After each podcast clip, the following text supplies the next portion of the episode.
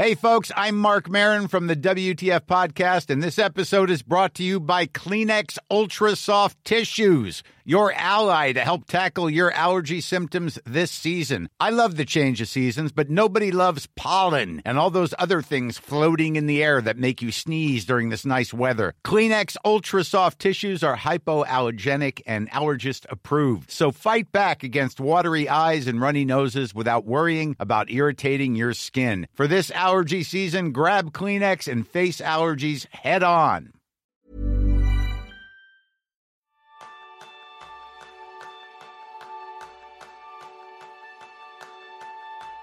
¿Te gustaría vivir más saludable, tener menos estrés y fluir en tu trabajo? Ese es el tema principal del programa de esta semana, donde aprenderás cómo crear hábitos productivos y saludables con Beatriz Crespo. Beatriz estudió Ciencias de la Actividad Física y del Deporte. Es doctora en Medicina y en Rendimiento Deportivo y durante siete años trabajó en la unidad de I+D+I de Biomecánica del Hospital Nacional de Parapléjicos de Toledo. En el año 2014 decidió aplicar todo este conocimiento al mundo de las empresas y creó Freedom and Flow, una compañía que a través de la ciencia de datos y de la inteligencia artificial ayuda a las empresas a medir el bienestar de sus trabajadores y crear así soluciones de salud digital y medicina preventiva. Bienvenidos a un nuevo episodio de Kenzo, el podcast donde descubrirás cómo vivir la efectividad para ser más feliz. Yo soy González, aprendiz en hacerme pequeños empujecitos para vivir más saludable y yo soy Raúl Hernández, aprendiz, pero muy aprendiz en levantar el culo de la silla, que me, cuesta, me cuesta, ¿para qué nos vamos a engañar? Me he puesto la sudadera en honor a ti. Digo, oye, hoy, hoy merece la pena vestirse adecuadamente. Beatriz, bienvenida. Muchas gracias, es un placer. un placer. Oye, nos gusta empezar eh, la conversación preguntando eh, ¿en qué eres tú aprendiz? Pues mira, yo creo que desde que era bien pequeña eh, para, parafraseo a, a, René Descartes, ¿no? Solo sé que no sé nada. Eh, entonces puede que sea aprendiz en, muchas cosas a la vez. Pero si tuviera que decantarme una, yo creo que soy aprendiz para ser feliz. Bueno, pues creo que es el, aprendizaje que más merece la pena, ¿no? De todos. de nuevo. de nuevo.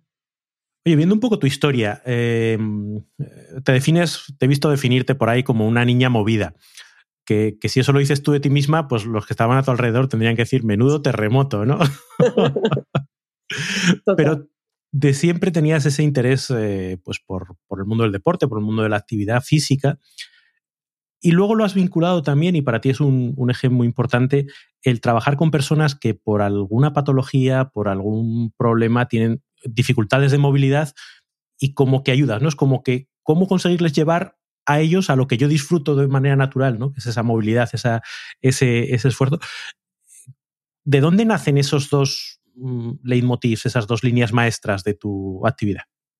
Ah, pues mira, eh, la del movimiento creo que es innata, eh, de verdad, porque mm, siempre me ha gustado moverme, he sentido, creo que, he sido muy diestra también para, para, poder moverme con fluidez y eso al final te da autonomía, te, te genera una serie de, de, ventajas, sobre todo cuando eres más pequeña, frente a, pues bueno, en los juegos populares de los recreos, típicos así. Esto lo he ido reflexionando con el paso del tiempo, no es una cosa que yo tuviera pensado en su momento.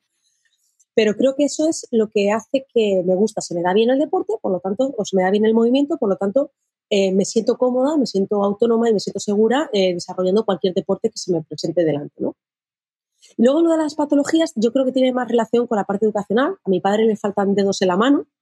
Eh, y yo creo que siempre he visto la parte de la discapacidad física en este caso, o la diversidad funcional entendida eh, actualmente, como no como una, un, concepto de dependencia, ¿no? ¿Qué pasa? Que cuando, según he ido creciendo, porque claro, yo a mi padre, eh, aunque le faltaban dedos en la mano, no era ni siquiera consciente de que eso le podría alterar en algún momento, para nada, ¿no?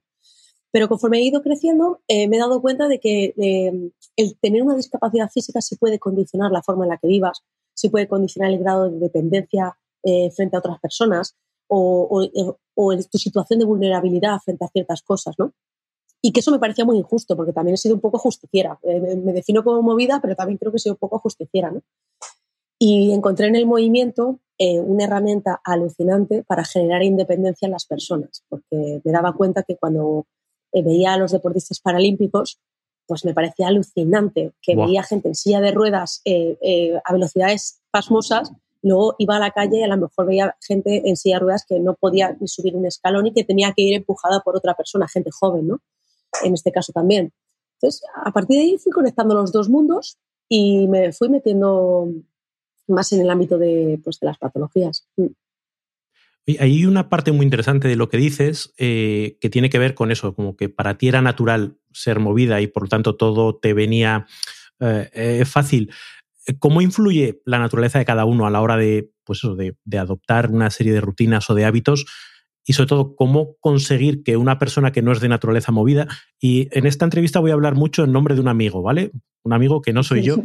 ¿Cómo conseguir que alguien que no tiene esa naturaleza acabe yendo por ese camino que a lo mejor no le resulta tan natural? Pues mira, hay una serie de, creencias eh, limitantes principalmente que establecemos eh, la primera base educacionalmente. Eh, educacionalmente ya solamente por el género puede estar mejor entendido en el entorno si te mueves más o te mueves menos. Una niña que se mueve mucho puede ser una niña que es, pues, da mucho jaleo y que es rara o diferente en ese sentido o marimacho. Podría ser a lo mejor algún despectivo eh, que yo he podido llegar a recibir. Y un chico que se mueve mucho, pues es un, tío pues que se mueve mucho, que bueno, pues que es normal, ¿no? Es un chico, tiene su testosterona, sus cosas y es lo habitual, ¿no? Entonces yo creo que las creencias limitantes sobre los hábitos de vida saludable se pueden conformar desde los primeros años de vida.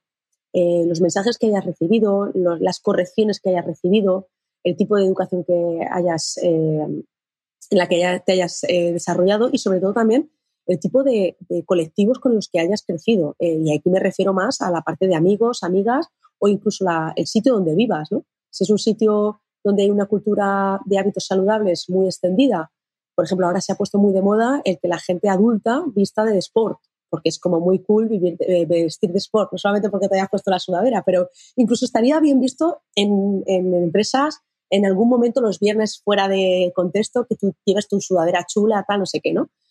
Pero esto, eh, entender, hace unos años eh, era casi inviable. O sea, los hombres vestíais de una manera determinada por ir trabajo, algunos se salía de la norma, y las mujeres hacían una cosa determinada, ¿no? Y entre medias, pues todos los que hemos salido pues movidos, raros o, o, diferentes en ese sentido. Entonces, yo creo que lo primero que tiene que replantearse es tu amigo es eh, qué ha definido ese pensamiento que tiene hoy. Sí, es verdad que los, contextos como que marcan mucho, ¿no? Eh, en el caso de mi amigo, por ejemplo,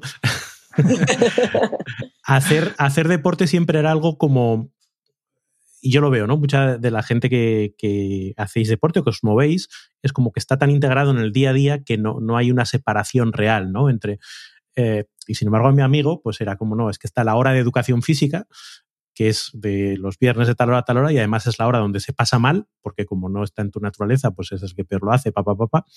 Eh, con lo cual siempre el deporte va quedando como algo que encapsulas, ¿no? Eh, y no está en tu día a día, porque tus hobbies no son esos, porque tu círculo de amigos no, no es eso lo que haces. Y, y como que resulta difícil establecer un hábito cuando, como tú dices, hay una creencia limitante de que eso es algo que se hace solo si vas a hacerlo en concreto y que te tienes que vestir de una determinada manera e ir a un determinado sitio y, si no, no. Entonces, sí que se nota ahí como esa importancia del contexto. Mira, hay una cosa que es de base, ¿no? Y es que eh, probablemente en algún momento del crecimiento de tu amigo, te voy a decir de tu crecimiento, pero bueno, el, crecimiento... No, no, no, Yo, mi crecimiento está fantástico. De tu amigo. Eh, es, mira, hay un momento en la vida de todas las personas en las que por lo que sea eh, eh, en algún tipo de deporte, ¿vale? Porque antes estaba muy establecido el movimiento barra directamente deporte. Y el deporte por excelencia, por ejemplo, en nuestro país era un fútbol, era, o sea, las cosas que se generaban en las escuelas más, más cercanas, un baloncesto. Bueno, pues a lo mejor no eres una persona diestra con el uso de implementos deportivos, un balón, ¿vale? Pero a lo mejor es una persona a la que te gusta salir al monte, eh, o, has disfrutado saliendo al monte de la naturaleza, has disfrutado bailando, has disfrutado haciendo cualquier otro tipo de movimiento que no está arreglado o que de estarlo eh, no es lo que se conoce como deporte, ¿no? Pero la sociedad ha tendido a categorizar si eres bueno para deporte o no eres bueno para deporte. Eh, si eres chico y te gusta mucho bailar o la expresión corporal y, y disfrutar del movimiento expresado arte contemporáneo desde el punto de vista de danza contemporánea, puede que se etiquetara con un, apelativo eh, eh, despectivo, no, no te dejaran desarrollarte en ese sentido. Igual pasa, ¿no? En el caso de, las féminas, si hablamos de género, luego podemos hablar generacionalmente, ¿no?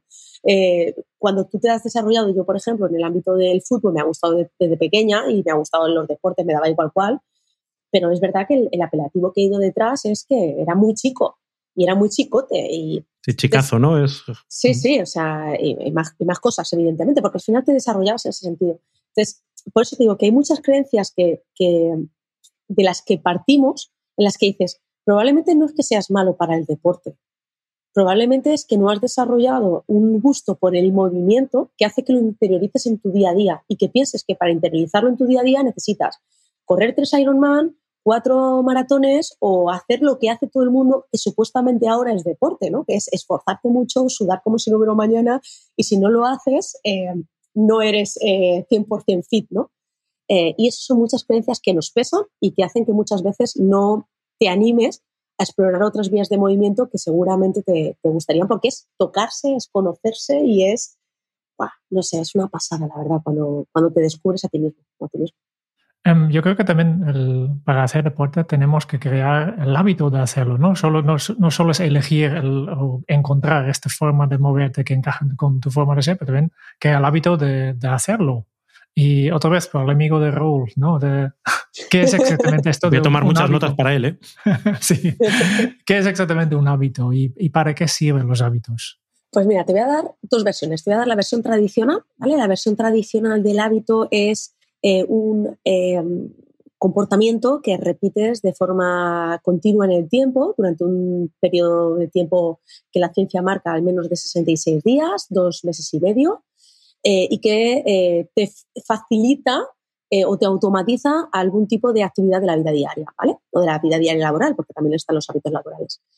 A día de hoy, con la velocidad de cambio que tenemos a nuestro alrededor en nuestro contexto, te actualizaría el, término y te diría que un hábito es aquel que se adapta a tu estilo de vida actual, diariamente, semanalmente, mensualmente. Es decir, puedes tener un hábito que sea los lunes, puedes tener un hábito que sea los martes y un hábito que sea los miércoles. Lo más importante para que se convierta en un hábito es que realmente se adapte a tu estilo de vida y te, y te la haga mucho más fácil, en ese sentido, te la facilita. Sí, esa, visión, ahí, me gustan dos cosas, ¿no? De lo que dices. Uno, ese, esa facilidad. O sea, yo creo que el hábito solo se queda cuando le ves el beneficio muy inmediato. A veces como que tenemos a no, es que si yo hago ejercicio eh, dentro de cinco años eh, me sentiré muy bien. Pues eh, largo me lo fiáis, a cinco años vista es muy difícil implementar actividad a día de hoy, ¿no? Tiene que ser algo disfrutable y, con, beneficios a corto, ¿no? Mira, hay una teoría que es la de los dos minutos. Bueno, todo esto viene de teorías de las ganancias marginales, del que los pequeños unos por cientos te van a hacer el todo. Fenomenal. La parte teórica yo creo que todo el mundo no la sabemos. Vamos a aterrizarlo en el día a día. Si tú eres capaz de, oye, quiero moverme más eh, y te premias por atarte las zapatillas, de los, cordones de las zapatillas, en esto tardas menos de dos minutos en hacerlo. Es un premio rápido, una recompensa positiva y aunque parezca mentira, y digas, hombre, ponerse las zapatillas, ya, pero es que el mayor reto para poder salir a hacer deporte, el primer momento es ponerte una zapatilla de deporte. Ya solamente eso, en muchos de los casos, da pereza. Bueno, pues premiate por atarte los cordones. Y si luego te regalas un paseo, pues fantástico, ya tienes ahí el hábito saludable. Pero descompone esos hábitos en cosas más pequeñas que duren menos de dos minutos y así conseguirás eh, hacer el mismo efecto que hacen en marketing o que hacen en venta. Tú cuando compras algo que te gusta, automáticamente sale un pop-up y te dice, ya lo tienes de camino a tu casa o en los delivery de comida rápida. Ya está la comida llegando. Y ese es un feedback muy rápido, en menos de dos minutos, te acabas de gastar la pasta, pero te sientes fantásticamente bien. Sí, ¿no? Y es, lo que eh, a veces Tony Robbins cuenta, ¿no? Lo de, lo de acercar el, la diana, ¿no? Haz algo que sea tan fácil, tan fácil que no puedas fallar. Es como, oye, atarte las zapatillas, quiero decir que lo puedes hacer y luego si no tienes ganas te las desatas y te vuelves a tumbar en el sofá que luego es curioso, yo creo que todos hemos vivido esa experiencia, ¿no? Cuando rompemos esa primera barrera, luego más días que no, dices, bueno, pues ya que estoy, ya, ya que me tengo las zapatillas, voy a dar una vuelta, aunque solo sea dar una vuelta a la manzana, ¿no? Y cuando ya estás en la calle dices, hombre, una manzana puedo hacer dos, ¿no? Sin querer, estás en la calle y sin querer te estás moviendo, pero cuesta, cuesta ese primer, ese primer paso. Cuesta muchísimo y cuesta por lo que hemos hablado, porque hay muchas creencias que lo primero nos limitan a nosotros, pero también nos cuesta mucho cuidarnos. Vivimos en una cultura en la que creemos, eh, quiero que, creo, creo que mucha gente quiere cuidarse, pero no sabe qué hábitos son los saludables para su estilo de vida, porque los hábitos generalistas, el come bien, el muévete y el descansa, eh, ya no se adapta al estilo de vida que llevamos. ¿Descansamos cuánto? ¿Ocho horas? Eh, ¿De verdad tengo que estar en la cama ocho horas para poder descansar? No, es que a lo mejor mi estilo de vida o mi fisionomía o mi fisiología del sueño eh, con cuatro o cinco horas es suficiente. y estoy descansada al final de por la mañana. O la parte de comer. ¿De verdad tengo que comer una lechuga con una rodajas de tomate y un poquito de maíz para estarme cuidando? No, ahora hay un montón de recetas un montón de oportunidades muy ricas, muy sabrosas, que son saludables, pero que ofrecen otra parrilla de sabores y de degustación. Es que tenemos muchas cosas en la cabeza metidas sobre lo que es cuidarse y lo que no es cuidarse. Y ante algo que es muy grande, o sea, si para cuidarme necesito cosas, gestas enormes, pues como tú dices, me cuesta. Pero me cuesta a mí también, ¿eh? No, un razonamiento que, sí que es verdad y que a veces yo creo que cuando nos planteamos esos grandes retos, ¿no? Grandes palabras, ¿no? Cuidarme o se hace un mundo y dices, pues es que cómo, cómo contrasta el pequeño gesto de atarme las zapatillas y yo me ato las zapatillas y no he perdido tres kilos. Eh, es como, cómo, gestionar esa gratificación diferida ¿no? Eh, para que este pequeño acto eh, genere resultados a largo plazo. ¿Cómo, ¿Cómo hacemos eso compatible? Pues empezando a hacerlo. La única diferencia entre pensar y hacer es hacer y el hacer es el que hace el cambio, produce el cambio. Principalmente si la gran gesta de la sociedad actualmente es cuando ya no me he cuidado es perder peso y el, objetivo es perder peso, eh, va a ser imposible que me premie por empezar atándome las, los cordones, porque esa es nuestra mentalidad. Nuestra mentalidad es que si la semana que viene no tengo dos kilos menos en, báscula, eh, voy a tener un problema o me voy a frustrar. Y sin embargo, esta ecuación podría ser bueno, un 2 más 2 son 4, esto en el cuerpo humano nunca sucede, pero podría ser eh, si no tuviéramos un entorno de estrés, de ansiedad, eh, que son nuevos factores que entran a jugar en el cuerpo físico, que lo inflaman y que hacen que además retengan líquidos. Entonces, el primer paso para cuidarse ya no es me voy a poner a hacer régimen, entenderlo, y a moverme y a hacer ejercicio, que era un poco la mentalidad que teníamos antes, sino que el primer paso para empezar a cuidarme es decidir empezar a cuidarme. Fijaros qué gran paso. Una vez que tú lo decides, las pequeñas cosas que decidas cuidarte en el día a día, los pequeños cambios de comportamiento que tú decidas tener, oye, pues hoy, en vez de acompañar este filete con patatas, lo voy a acompañar con verdura. En vez de comerme un trozo de pan en cada comida, voy a comerme un trozo de pan al inicio de la mañana y si puedo no comer hidratos el resto del día, si no he hecho nada más físicamente, pues mejor. Son pequeños cambios que hacen que cada vez tu cuerpo se vaya sintiendo mejor, disminuya ese nivel de inflamación de tejidos, esa retención de líquidos, y casi sin darte cuenta, aunque no te lo creas, Raúl, eh, te empiezas a sentir mejor contigo mismo y contigo misma, y eso hace que empieces a encadenar una serie de pequeños cambios que lo sientes tú y lo ve el resto. Eso sería otro, otra cosa de la que hablar. Lo que percibe el resto. Otro, oh, otro premio, ¿no? Que, O, cuando te dicen, oye, te noto más delgada, pues no he hecho nada. ¿No? Esa parte. Y, luego por detrás, y por detrás estás comiendo lechuga. Como... te refuerza, claro. Eh, los hábitos de vida eh, yo creo que también eh, han estado muy, muy, muy, muy marcados por la estética. ¿no? el hábito de vida estaba muy determinado por la, la el feedback estético que, recibimos de nuestro alrededor.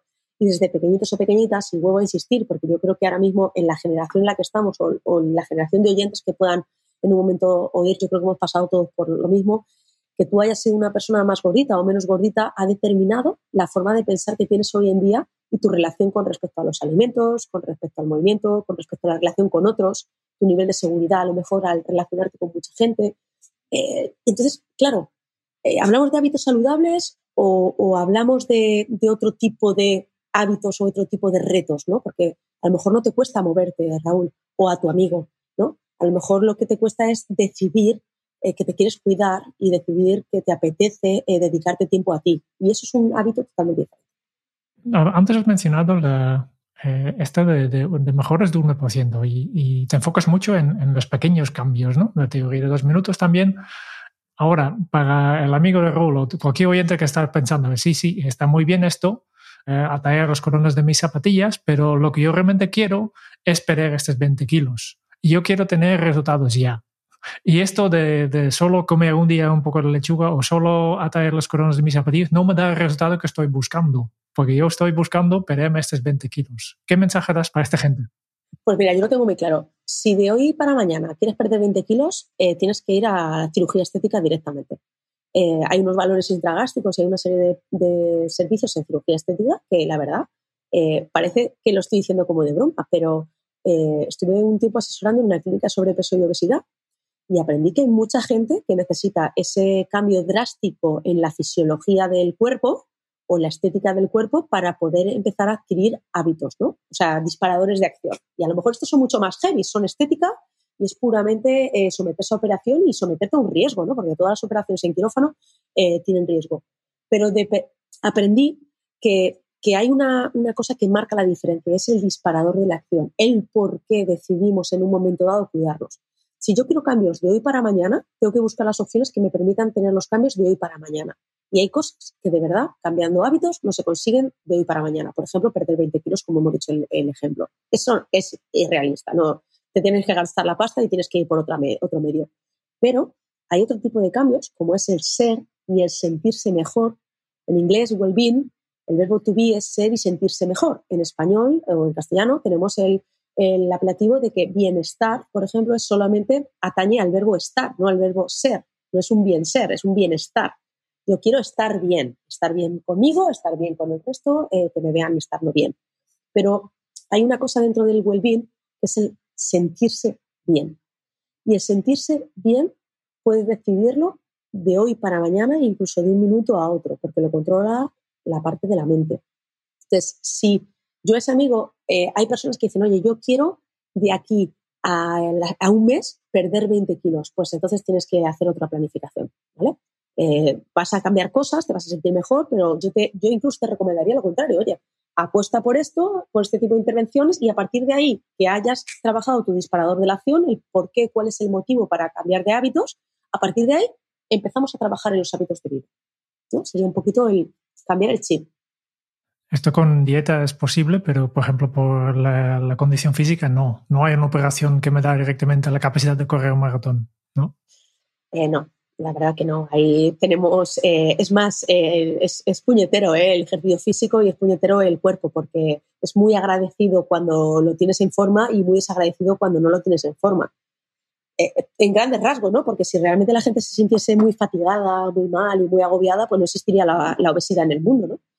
O no existirían cada vez más problemas de diabetes o de problemas asociados precisamente a los índices de sedentarismo tan grandes que hay. Pero la realidad es que no somos conscientes eh, de lo que perdemos. Mira, fíjate, pero tú mismo has dicho una maratón. O sea, ya en la cabeza ya tenemos que hacer ejercicio, puede ser una maratón. Y yo te digo, no te vayas tan lejos. Bajar escaleras. No sabéis lo que cuesta bajar escaleras hasta que tienes agujetas e intenta bajar escaleras. Cuesta más bajarlas que subirlas. Pues yo te diría, un hábito muy saludable y que va a generar un desafío en tu cuerpo es bajar escaleras. Es que ni siquiera te digo subirlas, bajarlas. Pues fíjate, ya todos los que nos escuchen, de verdad, cada vez que os enfrentéis a una escalera o un ascensor para bajar, bajad las escaleras, porque ya estáis sumando movimiento, ya estás haciendo que tus tejidos estén tonificados o que no bajan escaleras, entiéndeme, pero sumando pequeñas acciones de movimiento diario, consigues tonificar el cuerpo humano, mantenerlo tonificado. Y no hace falta hacer gestas muy grandes. Otra cosa diferente es, y no sería yo quien lo dijera así, no siendo además doctora en ciencia del deporte, sino te dijera que hay una dosis mínima de ejercicio que suma y que de, del aire tampoco vive el cuerpo. This Mother's Day, celebrate the extraordinary women in your life with a heartfelt gift from Blue Nile. Whether it's for your mom, a mother figure, or yourself as a mom, find that perfect piece to express your love and appreciation. Explore Blue Nile's exquisite pearls and mesmerizing gemstones that she's sure to love. Enjoy fast shipping options like guaranteed free shipping and returns. Make this Mother's Day unforgettable with a piece from Blue Nile. Right now, get up to 50% off at BlueNile.com. That's BlueNile.com. Hey, I'm Ryan Reynolds. At Mint Mobile, we like to do the opposite of what Big Wireless does. They charge you a lot, we charge you a little. So naturally, when they announced they'd be raising their prices due to inflation, we decided to deflate our prices due to not hating you. That's right. We're cutting the price of Mint Unlimited from $30 a month to just $15 a month. Give it a try at mintmobile.com slash switch. $45 upfront for three months plus taxes and fees. Promo rate for new customers for limited time. Unlimited more than 40 gigabytes per month. Slows. Full terms at mintmobile.com. Antes el Raúl, Raúl ha hablado de, de, la gratificación instantánea, ¿no? Y que en el ejemplo de, del, del deporte, pues obviamente si haces ejercicio físico te sientes mejor. ¿Qué consejo tienes para estos eh, hábitos que nos gustaría crear que no dan este, este dosis de, de, de, sentirnos bien, de dopamina por la propia actividad? Por ejemplo, me imagino, tengo que, no sé, sacarme unas oposiciones y quiero crear el hábito de, estudiar. Y es una cosa que, que, yo tengo que hacer ahora, pero la recompensa tendré eh, en, en, un año. ¿Cómo puedo motivarme para, para hacer esto? Pues mira, con pequeñas, eh, pequeñas recompensas. Eh, si probablemente te estés enfrentando a un periodo de oposición en el que es, eh, realmente podemos hacerle el símil a una maratón deportiva porque es muy largo, es un periodo a medio largo plazo en el que tienes que ser muy constante, muy perseverante y muy resiliente, yo creo que, que empezaría premiándome por ordenar los apuntes, empezaría premiándome por dedicarme un horario constante todos los días, que a lo mejor puede empezar por una hora diaria y vaya subiendo poquito a poco.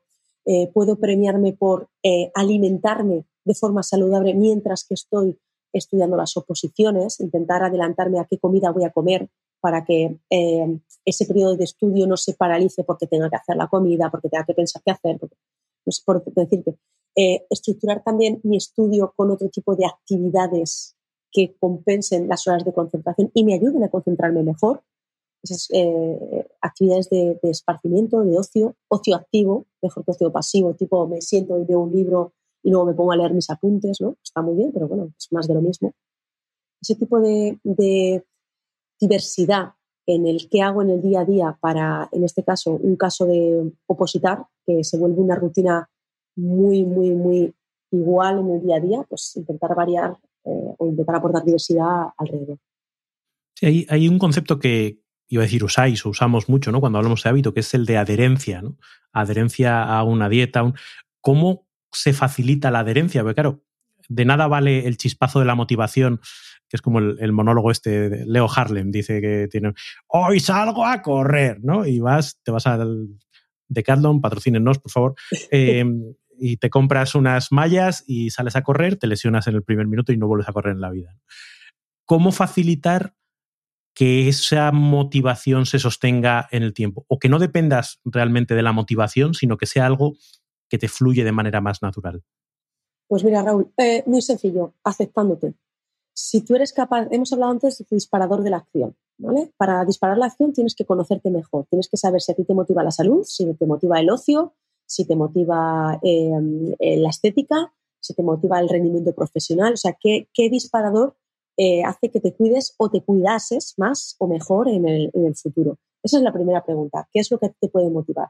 Y lo segundo es aceptarte también. Es decir, yo creo que está muy bien ponerse objetivos a medio y largo plazo, fenomenal, pero creo que es más importante encontrar en el día a día qué hábitos son los saludables para ti y cuáles no. Es decir, lo que le funciona a otra persona no tiene por qué funcionarte a ti. Lo que es bueno para la inmensa mayoría, si acaso hay algo que sea bueno para la inmensa mayoría, puede no ir con tus horarios eh, de trabajo, puede no ir con tu eh, estilo de vida o el tipo de familia que, tengas, eh, y puede simplemente no ir con tu forma de ser o estar en el mundo. Entonces, ¿qué pasa? Que actualmente tenemos muchísimas posibilidades para desarrollar hábitos de vida saludable eh, buscando alternativas. Creo que estamos en la era en la que más oportunidades tenemos, físicas y virtuales, para poder eh, recrear eh, nuestros hábitos de vida saludables y encontrar un portfolio de muchísimas cosas. Oye, me gusta moverme, pero no quiero hacer un deporte reglado. Fenomenal, pues a lo mejor hay grupos de senderismo o de free tours por la ciudad basados en arte y que tú puedas conocer una ciudad moviéndote a la misma vez que te están contando una historia eh, que tenga que ver con el arte o con el desarrollo de ciertas partes. Es decir, la música, por ejemplo, puede ser otro, otro de los objetivos, o incluso bailar, ¿no? Que, parece que, con, el, con esta pandemia eh, no podemos salir a discotecas, se nos ha cerrado el ocio nocturno y no podemos bailar, ¿no? Pues incluso en casa, ¿no? El, crearte tus propias list, eh, playlists de música y bailar en casa.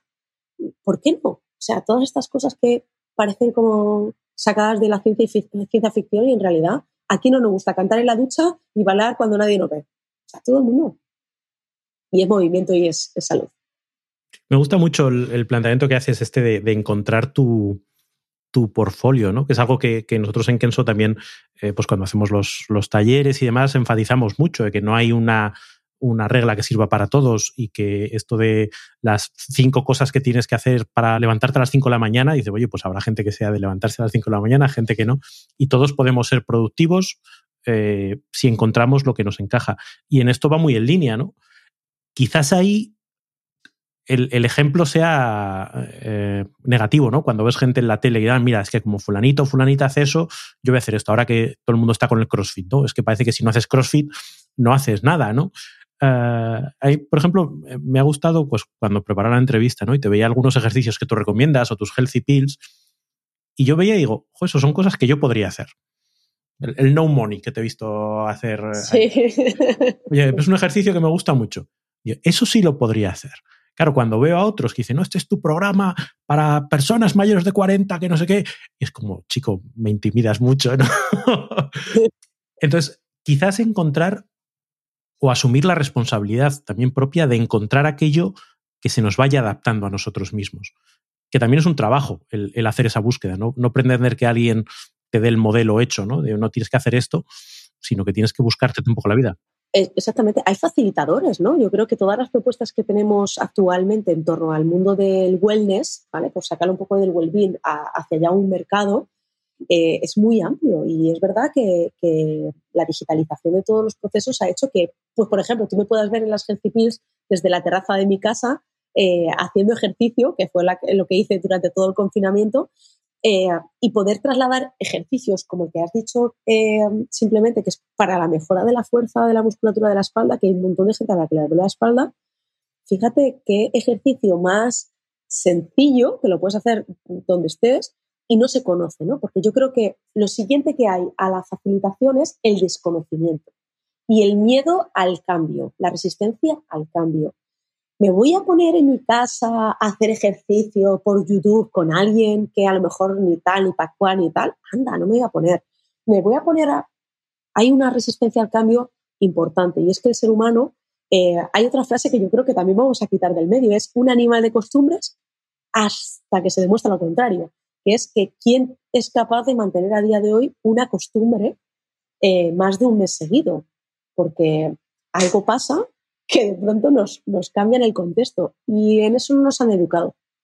El no estar acostumbrados al cambio, no estar acostumbrados a probar nuevas cosas, a que a lo mejor vives en una ciudad o en un pueblo más chiquitito y las opciones que tienes son las que siempre has visto que tienes y bueno, pues puedes o no mirar por Internet, pero yo te diría, virtualízate, mira por Internet diferentes eh, formatos, pruébalo en tu casa, empieza en tu intimidad, que muchas veces en la intimidad de uno y de una es donde mejor nos conocemos, y a partir de ahí, yo siempre digo que esto es como el sexo, es cuestión de probar. Primero, pruébate tú contigo mismo o contigo misma qué te gusta, tócate, experimenta, disfruta, cambia de perspectiva, que para esto, si lo permitís, a lo mejor por el horario en el que estamos es permitido, pero fijaros el Satisfyer, lo bueno que ha hecho por la sexualidad femenina, porque ha abierto una puerta de descubrimiento en un género en el que la sexualidad era mucho más entendida como un tabú, que es muy diferente a vosotros y los hombres.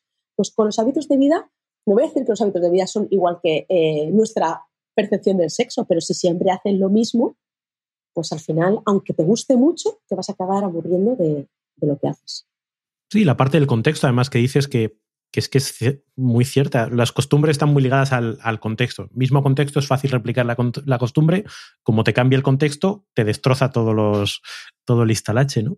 Y ser capaz de crearse autocontextos, ¿no? decir, vale, pues voy a intentar gestionar el contexto para que se consigan estos disparadores de la acción y, demás. Me gusta mucho esa, parte exploratoria, ¿no? El, probar. Eh, hay un libro que estoy leyendo que es eh, Design Your Life, que habla de cómo aplicar principios de diseño a, tu día a día.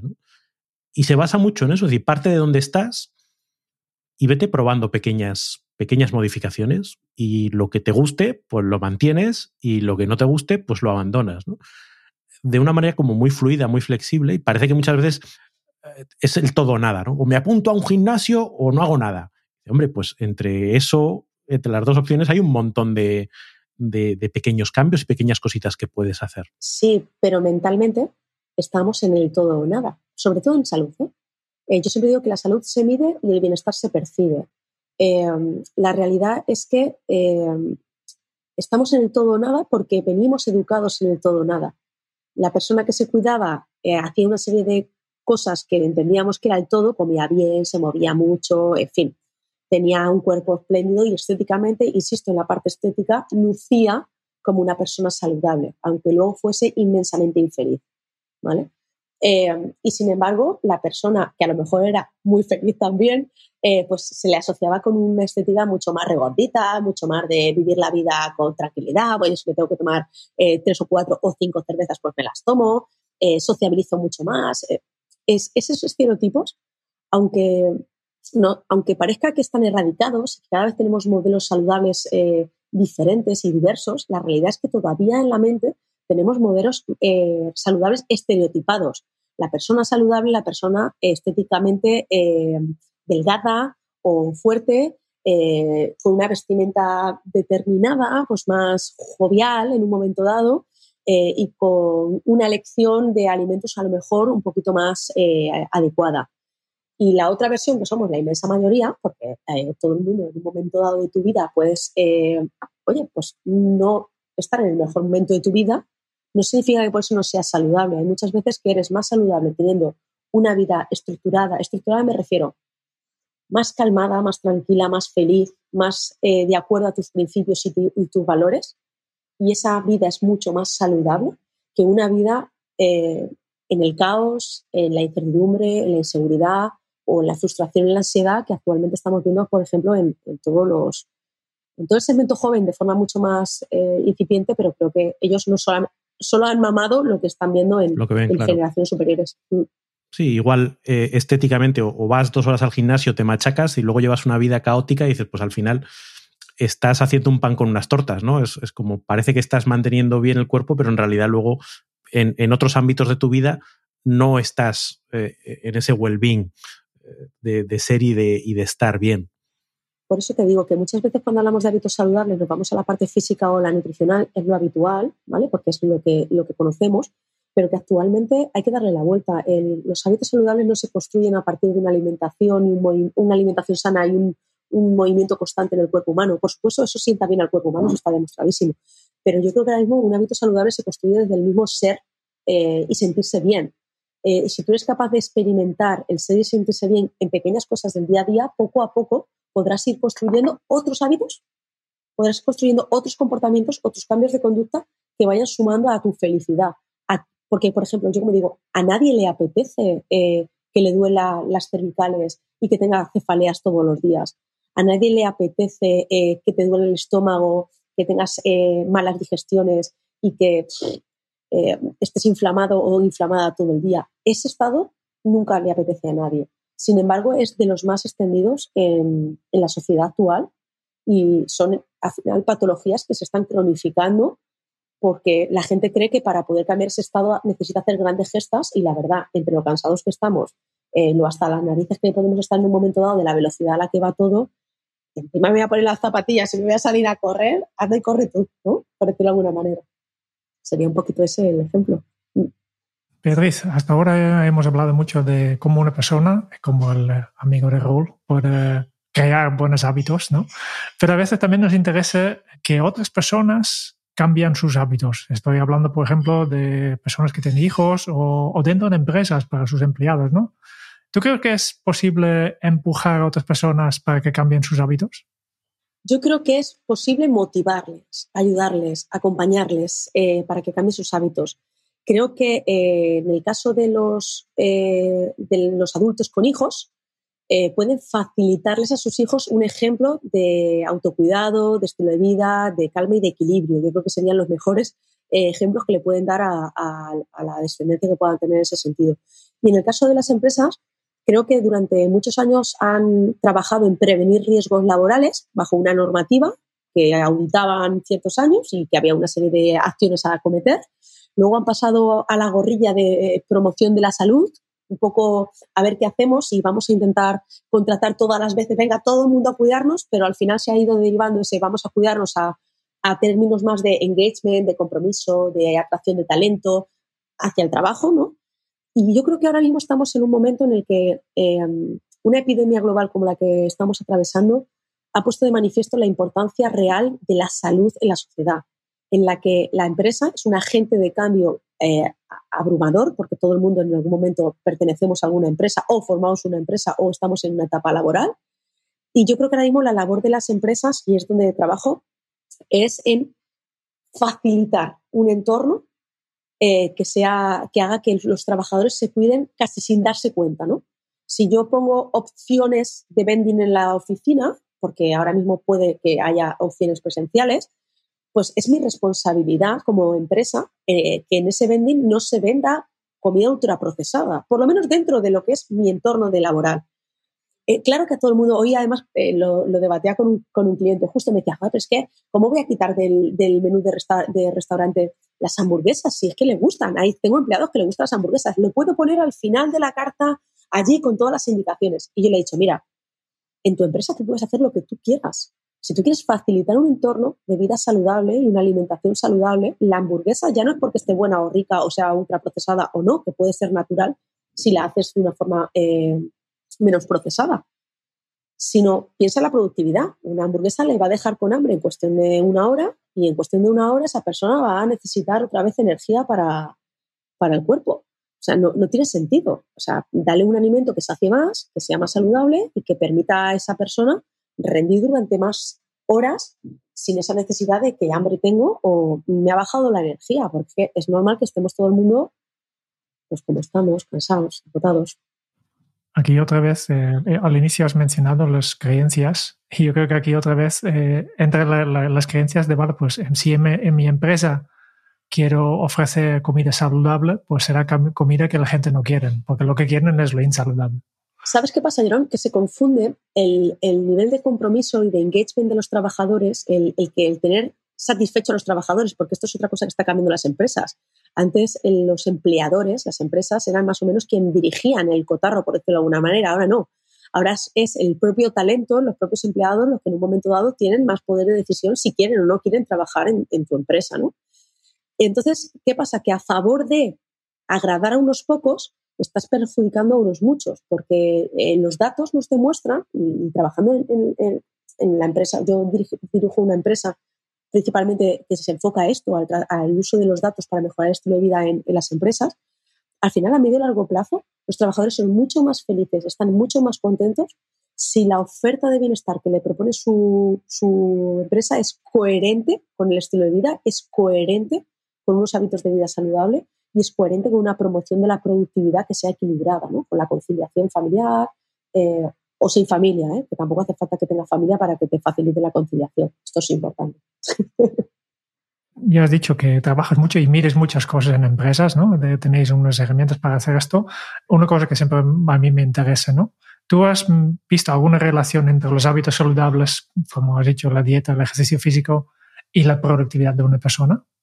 Sí. De hecho, eh, una de las cosas que medimos es eh, cómo impacta la falta de, salud y bienestar en la, por ejemplo, la probabilidad de pérdida de jornadas laborales en el próximo año. Y fijaros, eh, una mala alimentación en la persona puede llevarte a perder entre 6 y 8 días de jornadas laborales, no porque cause absentismo administrativo, sino por la falta de productividad que, que puedas llegar a generar o por problemas que puedas tener de salud que agraven otros que tengas, ¿no? Eh, igual la falta de sueño eh, recae en, pérdida de jornadas laborales. O luego, por ejemplo, la propia percepción de la persona, por no irnos siempre a los mismos temas, la propia persona, la propia autonomía que la persona sienta con respecto a las nuevas formas de trabajar o el entorno digital. Pues si una persona actualmente no se siente el nivel de autonomía que percibe con respecto a eh, desarrollarse en un entorno 100% digital es bajita eh, y la empresa no le facilita esa capacitación o esa ayuda para poder sentirse más autónomo, no con más habilidades, más autónomo en el desarrollo de su talento en entornos digitales, esto también eh, influye directamente en la capacidad de trabajo en los próximos dos años. y esto es determinante. Interesante, interesante. Además de hábitos saludables, yo creo que también un, factor que, afecta a la productividad es el estrés.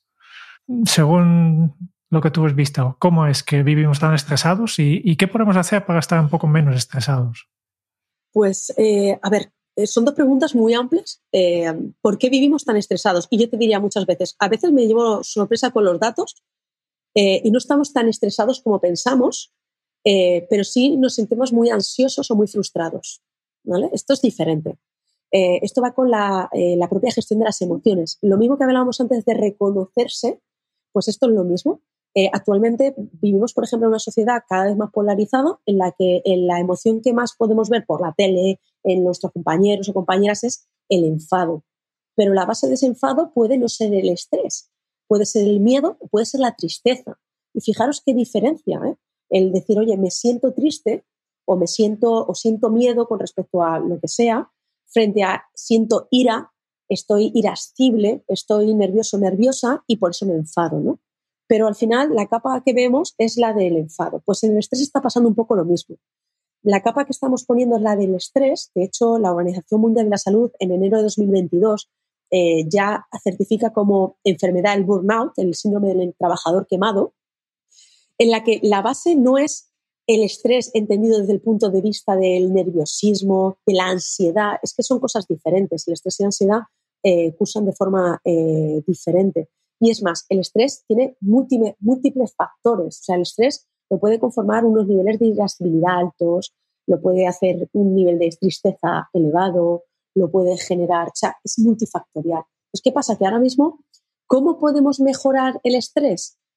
Eh, atajándolo desde un punto de vista multidisciplinar. Es decir, si tú em, como empresa quieres trabajar en la gestión del estrés, no te vayas a poner eh, planes de mindfulness o atención psicológica puramente con psicólogos, ¿no? Puedes hacer muchas otras cosas que sean complementarias en el, entorno también, ¿no? Eh, permisos retribuidos que, sean mucho más conciliadores con el estilo de vida de las personas, eh, ayudas que a lo mejor no solamente vayan dirigidas a aquellas personas que tienen hijos o personas mayores a su cargo, sino también a lo mejor aquellos trabajadores o trabajadoras que no tienen familia o que no están casados, ¿no? que muchos de los permisos que nos dan en los trabajos es arraigados al matrimonio o arraigados a la familia. Y en realidad ahora hay muchos estilos de vida diferentes. ¿no? Pues fíjate, si yo tuviera que trabajar en la gestión del estrés, trabajaría en diferentes ámbitos eh, para poder ir poquito a poco disminuyéndose ese nivel. A título empresarial, evidentemente, pero a título personal, por supuesto. es un poco la sensación de que eh, en estas, eh, iba a decir, patologías o en estas circunstancias que son multifactoriales, tendemos a intentar resolverlas eh, pues con como los vídeos estos de internet, ¿no? De Did I Fix It, ¿no? pues solución rápida, chispún, ¿no? Y, y, me pongo la medallita. Cuando realmente empiezas a tirar del hilo y dices, uff, es que hay que tocar aquí y hay que tocar aquí. Y a lo mejor no son medidas tan espectaculares como poner un, pues eso, un centro de mindfulness, no sé qué, sino que son pequeñas cositas que impactan mucho más en el día a día y incidiendo en lo que decíamos antes, ¿no? Que se vuelven hábitos, se vuelven un contexto, un, entorno en el que se hace más fácil que las cosas sucedan. Claro, tú imagínate que eh, ahora mismo eh, yo tengo ahí fuera una máquina de vending, eh, tengo hambre y la máquina de vending, aparte de tener un precio bueno y razonable, tengo alimentos buenos para mí. Eh, pues es que esto se va a convertir en un, hábito. Al final me voy a cuidar casi sin darme cuenta, porque la única opción que tengo para comprar en ese sentido, en ese vending, en ese momento, son cosas saludables. Es verdad que las cosas saludables ahora cuestan mucho, ¿no? Están muy estigmatizadas en ese sentido, cuestan mogollón, cada vez nos cuestan más. Y además es un sector que, pues, que está en auge, ¿no? Pero para todas las personas que nos estén escuchando y que puedan pensar que, uff, todo esto como, ¿no? Pues yo creo que ya van saliendo, eh, se van obteniendo RATI, ¿no? Nosotros, por ejemplo, trabajamos en, en, diagnósticos de bienestar y con datos, igual que se personalizan las campañas de marketing y de publicidad y tú no te planteas en ninguno de los casos lanzar un producto sin haber segmentado a la audiencia, ni, ni menos pagar publicidad para lanzarlo a la inmensa mayoría sin, sin saber a quién se lo vas a lanzar, pues en el caso de bienestar ya empieza a haber ese Big Data, esa inteligencia artificial, para poder saber exactamente en qué áreas tocar para poder generar cambios más grandes y a más nivel. ¿no? Eh, y esa es la clave, usar datos que actualmente son eh, importantes, incluso los nuestros. ¿no? no sé si ahora mismo la gente conoce realmente cuál es el poder de llevar una pulsera de actividad o, cuál es el, poder de, estar eh, usando tu móvil para, por ejemplo, tener analíticas de percepción de glucosa o, bueno, de glucosa no, de niveles de glucosa en sangre, de electrocardiogramas, o sea, cada vez estamos más conectados para poder monitorizar nuestro cuerpo y las reacciones de nuestro cuerpo al día a día. Si esos datos poco a poco los vamos integrando eh, en el Internet de las Cosas, que eso es otro nombre que os quería trasladar, el cómo cada vez estamos más eh, digitalizados a nuestro alrededor, porque ahora está de moda el Alexa, eh, ponme la música, no, pero Alexa está haciendo muchas más cosas, igual que la máquina que te está limpiando, esa está escuchando también, ese micrófono que lleva incorporado eh, está haciendo muchas más cosas, ¿no? Pues, eh, yo creo que a corto plazo lo que diría es, empieza a conocerte a ti eh, con pequeñas, pues eso, pequeñas mediciones. A partir de ahí empieza a ver cómo esas mediciones van cambiando en el día a día y, de ahí pues podrás decir, ostras, pues esto me sienta mejor, esto no me sienta bien. Sí, vamos generando, usar los datos. Y eso llevado a la, empresa, os podéis imaginar que es una oportunidad abrumadora. O sea, es alucinante para reducir absentismo, para mejorar el engagement del que tanto se habla, eh, para atraer talento y sobre todo para invertir con cabeza, ¿no? Cabeza y con efectividad. Sí, que los, recursos no son infinitos. Hay una cosa que mencionabas ahora, esto que tiene que ver con mediciones y con hila con algo que te he escuchado decir en alguna ocasión, ¿no? que es que a ti te gusta ser muy didáctica con las cosas. ¿no? Cuando explico un ejercicio, explico cómo funciona y cuáles son los músculos que van a integrar y cuáles son los beneficios que van a obtener. Como que dando esa información, la gente la haces mucho más autónoma para decidir qué puedo hacer, qué no puedo hacer. Con los datos estaríamos hablando de lo mismo. Oye, cuantos más datos tú tengas de no solo una sensación de que esta comida me sienta bien o mal, es no, mira, tomo esta y al, al cabo de dos horas, mira cómo me fluye la glucosa, cómo pero ¿no tienes la sensación de que nos falta, no sé si cultura en general o educación para poder gestionar todo eso? Es decir, porque bueno, si te pones a tirar, yo qué sé, lo básico, ¿no? Del ciclo del pico de insulina y cómo afecta la glucosa y no sé qué, eso es ciencia ficción para el 90% de la población de saber qué significa eso, con el impacto tan brutal que tiene y lo accionable que es de, oye, qué como y qué no como, porque lo que decía antes de los carbohidratos a lo largo del día tiene sentido, no tiene sentido. Entonces, como que vamos a ciegas. ¿No falta mucha educación en ese sentido? Sí, eh, la respuesta es sí. Y te diría, eh, a mí siempre me gusta, eh, bueno, yo siempre digo que si lo entiendes, lo aprendes y si lo aprendes, lo aplicas. Entonces, yo creo que el ser humano necesitamos entender para qué y el cómo hacemos las cosas para poder llevarlo a cabo, ¿no? En el caso de las mediciones, a mí siempre me gusta ser un poco no visionaria, porque esto se está haciendo, pero sí que la persona sea consciente de que, de que este mundo interconectado, con datos, va a llegar, ¿no? Pero a día de hoy vamos a aterrizarlo en el hoy. ¿Qué puedo hacer hoy? ¿Qué puedo aprender hoy que sea sencillo para empezar a ver qué como? Pues leer la etiqueta de los alimentos, por ejemplo.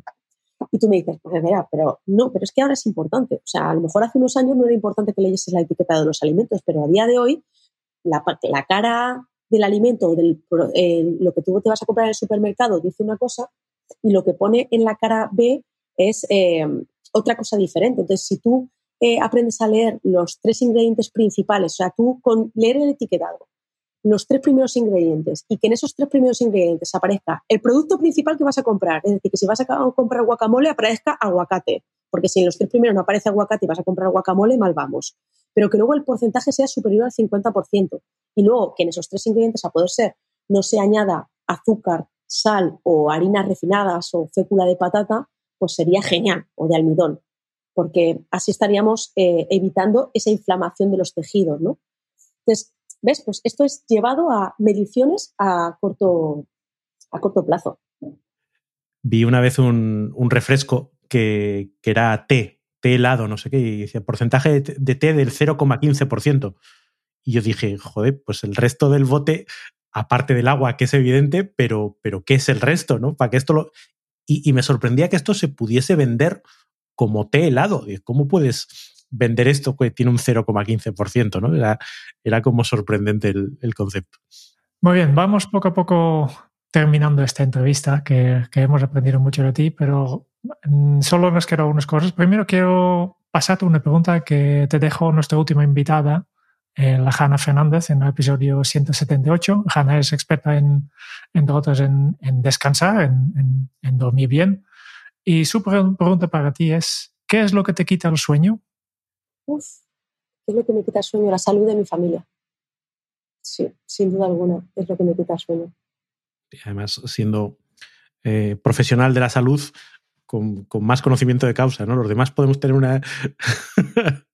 Esas cosas no... A lo mejor, a lo mejor antes te podría decir como empresaria eh, el sueldo de mis empleados, que también me quita sueño, también te lo puedo decir, el sueño, pero em, creo que si antes ya era muy consciente de la falta de salud y los efectos de la falta de salud, a lo mejor porque, como hemos dicho antes, trabajé mucho tiempo en el hospital de parapléjicos de Toledo y, y cuando sucede algún cambio tan drástico en la vida te das cuenta de cómo influye a todos los niveles, yo creo que ahora soy, si cabe, más consciente eh, de lo que me preocupa la, falta o no de salud de, mi familia, sin ser obsesiva, ¿eh? también os lo digo. O sea, que cada uno haga lo que quiera, muchas veces en casa de herrero cuchara de palo, y ya te digo que actualmente estamos lidiando con muchos más problemas relacionados con la inteligencia emocional o con la falta de inteligencia emocional o de educación emocional, que yo creo que sería más apropiado, eh, que con unos buenos o, malos hábitos de vida desde el punto de vista de la nutrición o el movimiento, que también, evidentemente.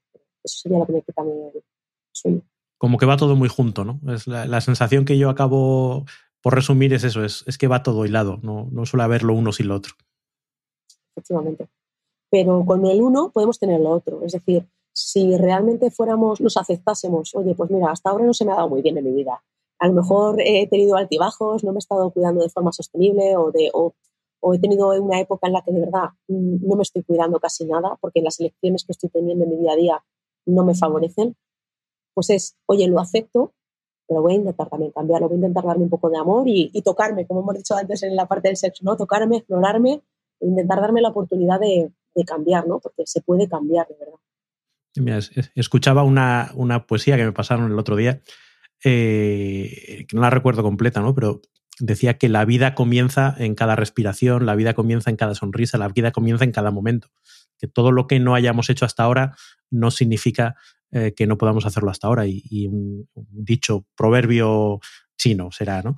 Que dice que el mejor momento para plantar un árbol fue hace 20 años, pero el segundo mejor momento es ahora. Pues lo que no hemos hecho hasta ahora tampoco nos podemos fustigar, pero podemos empezar a hacerlo desde ya. Totalmente de acuerdo. Totalmente. Bueno, ahora que estamos en Sabiesas, me gustaría saber si tienes alguna pregunta final, siguiente paso, sugerencia o mensaje para los oyentes de este podcast. Joder, qué chulada. Em, mira, pues sí, eh, me gusta mucho el lenguaje positivo. Hay un libro que os recomiendo que se llama La ciencia del lenguaje positivo de Luis Pasamontes. Entonces le preguntaría a las siguientes personas em, cuál es su palabra habitada. Esa palabra eh, que le inspira confianza, que es positiva, que es optimista y que cuando la expresa a otras personas eh, le genera bienestar. En mi caso es fenomenal. Cuando a alguna persona le digo, es que lo has hecho fenomenal, esa palabra la elijo yo, eh, no, está dentro del vocabulario aprendido también y, y, sería la palabra que yo decido habitar. Así que no sé cuál es la vuestra. Uf, eh, no, no, aquí esto es un podcast y las preguntas las hacemos nosotros. no, es, me gusta mucho el concepto de palabra habitada, es como una palabra a la que llenas de significado, ¿no? Totalmente. Y la eliges. En muchos casos tampoco elegimos la forma en la que nos expresamos, ¿no? Es ese típico, eh, ostras, pues este chacarrillo lo decía no sé quién, o lo decía no sé cuánto. Esas expresiones que, que hemos cogido de, de la familia, normalmente de los amigos y las amigas más cercanas, pues habitar una palabra es igual que habitas una casa y la eliges, igual que habitas un coche y lo eliges o cualquier cosa, pues esa palabra o palabras habitadas son esas que, eliges y que te transmiten positividad y alegría también al resto. Pues yo me voy a dar mus y, me lo voy a apuntar como deberes, pero soy incapaz de decir una, porque me ha, me, ha, abierto la cabeza, o sea, me ha, me ha explotado la cabeza. Voy a, voy a tener que pensar en ello. Va a pasar lo mismo. Sal, salían tantas palabras que, que, no sé cuál elegir. Oye, eh, Beatriz, eh, nos gusta en todas nuestras entrevistas pues acabar con, con, una serie de preguntas, nuestro tradicional cuestionario Kenso. Son preguntas rápidas, corto formato. Las respuestas no tienen por qué ser rápidas, te puedes enrollar todo lo que quieras, ¿vale?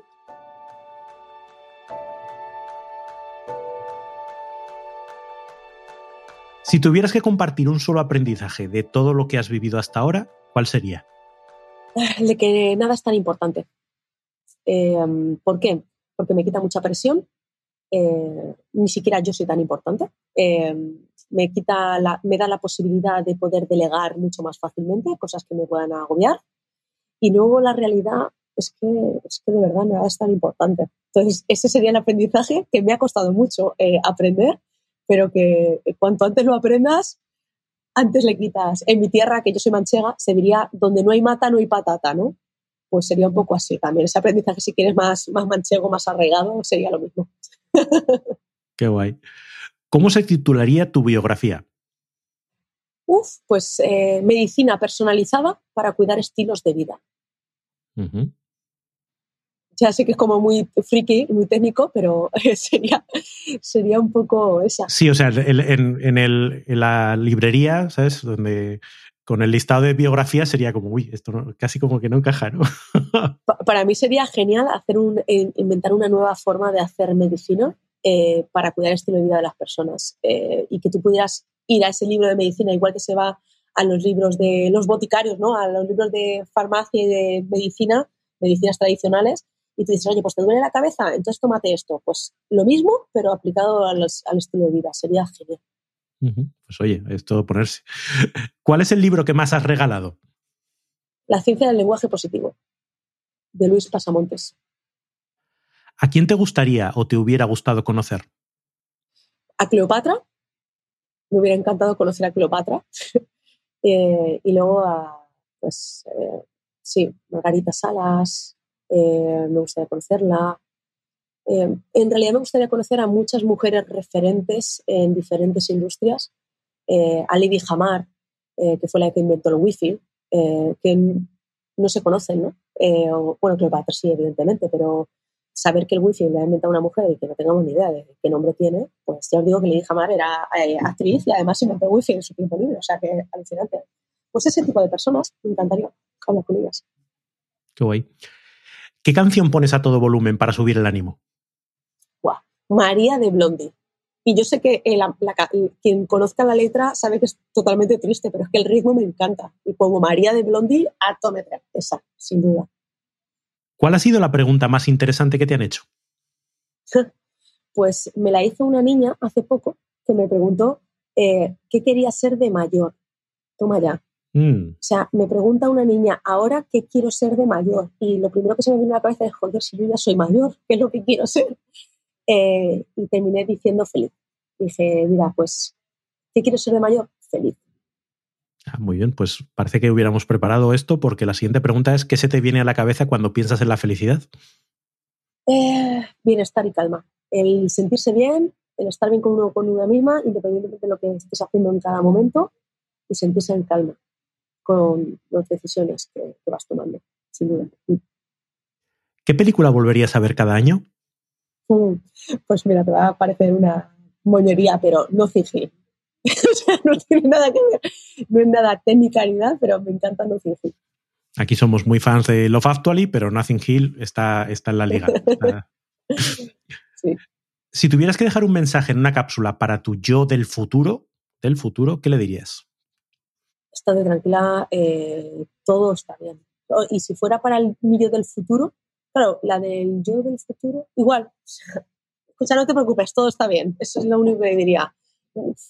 fuera preocupaciones, de verdad. Sería la misma, el mismo mensaje que, digo de bienestar y de hoy, aquí y ahora, a mi futuro se lo diría igual.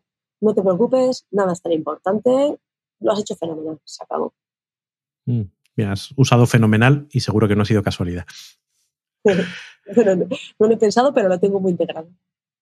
¿Qué le preguntarías al próximo invitado o invitada? Eh, pues le preguntaría cuál es su palabra habitada Y si tuviera que añadir una pregunta más eh, personal, eh, le diría qué hábito saludable le recomienda o le recomendaría a una persona que quiera mucho. Mm, qué interesante. ¿Qué hábito saludable recomendarías tú, Beatriz, a una persona que quiera mucho? Que, disminuya la velocidad, mm. que no es, tan, no es tan necesario y tan rápido. Que disfrute del atardecer y que disfrute del amanecer todos los días y que si llega el domingo y no has visto un amanecer o un atardecer en toda la semana, no hay un plan más urgente que ese. Pues muchas gracias, Beatriz. Nos queda el último, el último tramo. Yo voy a procurar esta tarde, bueno, no sé si el atardecer se ve a ver muy bonito aquí con tanta nube, pero me lo voy a apuntar. Nos queda el último tramo, nos queda este, este resumen que sabes que en Kenso nos gusta hacer y ofrecer a nuestra invitada, en este caso, como resumen de, la conversación. Hoy hemos conocido la historia de una niña movida y justiciera. Movida porque se la va bien el movimiento, el movimiento que le da autonomía. Y justiciera porque su padre, a lo que faltan dos dedos de una mano, le echa ver que una discapacidad física acondiciona la vida. Y además Beatriz flipaba con los Juegos Paralímpicos. Hemos hablado con Beatriz de la creación de hábitos efectivos. Primero lo que tenemos que hacer es pasar de nuestras creencias limitantes que nos han confirmado desde los primeros años de la vida. ¿Qué exactamente te ha hecho pensar que el ejercicio físico no es para ti? Por favor, explora diferentes formas de moverte, porque hay ejercicio físico más allá del deporte regulado. Existe una forma de mover que encaja con tu forma de ser. No hace falta correr un Ironman. También puedes, por ejemplo, bailar, incluso en casa. Entonces, ¿qué es un hábito? Pues lo podemos ver como esta acción que haces de forma repetitiva durante los 66 días que marca la ciencia. Pero también hay una versión más actualizada a la sociedad actual, porque un hábito tiene que adaptarse a tu estilo de vida y puede cambiar cada día, cada semana o cada mes. El primer paso es decidir cambiar. Primero hay que decidir, porque todo empieza con un porqué, con el. Porque el well-being no solo es bienestar, también es bien ser. Hay que conocerte mejor para saber qué es lo que te motive de verdad. Y luego empezar en pequeño. Beatriz ha explicado la teoría de los dos minutos. No hay que empezar a entrenar 10 kilómetros diarios, sino empieza a traer los coronas de tus zapatillos y dátelo un premio. La gratificación instantánea es necesario. Necesitas una recompensa, porque no hay hábito sin recompensa. Funciona de verdad. Lo único que hay que hacer es intentarlo, entonces ya verás. Y finalmente, continuar, adherir a tu hábito. ¿Cómo puedes mantener esta motivación? Pues para esto, busca simplemente alternativas. Igual que el sexo, con algo de variación es mucho más interesante y seguramente te da más placer. Al final hemos aprendido que los hábitos saludables se construyen a partir de ser y sentirse bien, porque la salud se mide y el bienestar se percibe.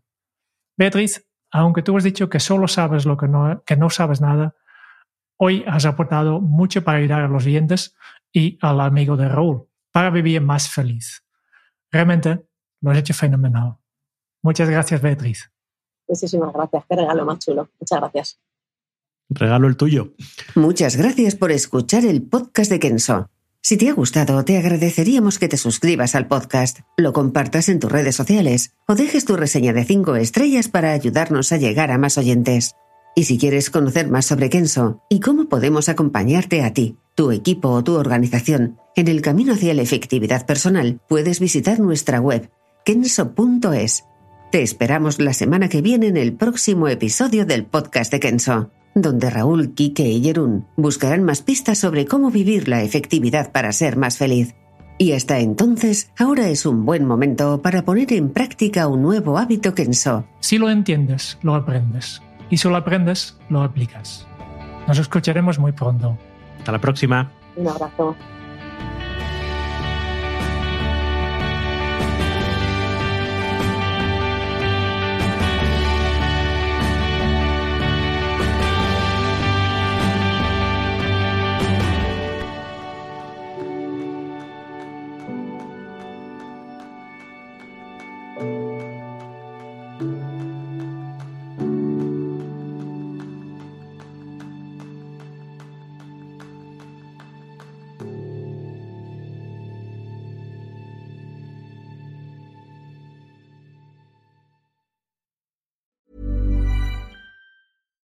Flexibility is great. That's why there's yoga. Flexibility for your insurance coverage is great too. That's why there's United Healthcare Insurance Plans. Underwritten by Golden Rule Insurance Company, United Healthcare Insurance Plans offer flexible, budget friendly coverage for medical, vision, dental, and more. One of these plans may be right for you if you're, say, between jobs, coming off your parents' plan, turning a side hustle into a full hustle, or even missed open enrollment. Want more flexibility? Find out more about United Healthcare Insurance Plans at uh1.com.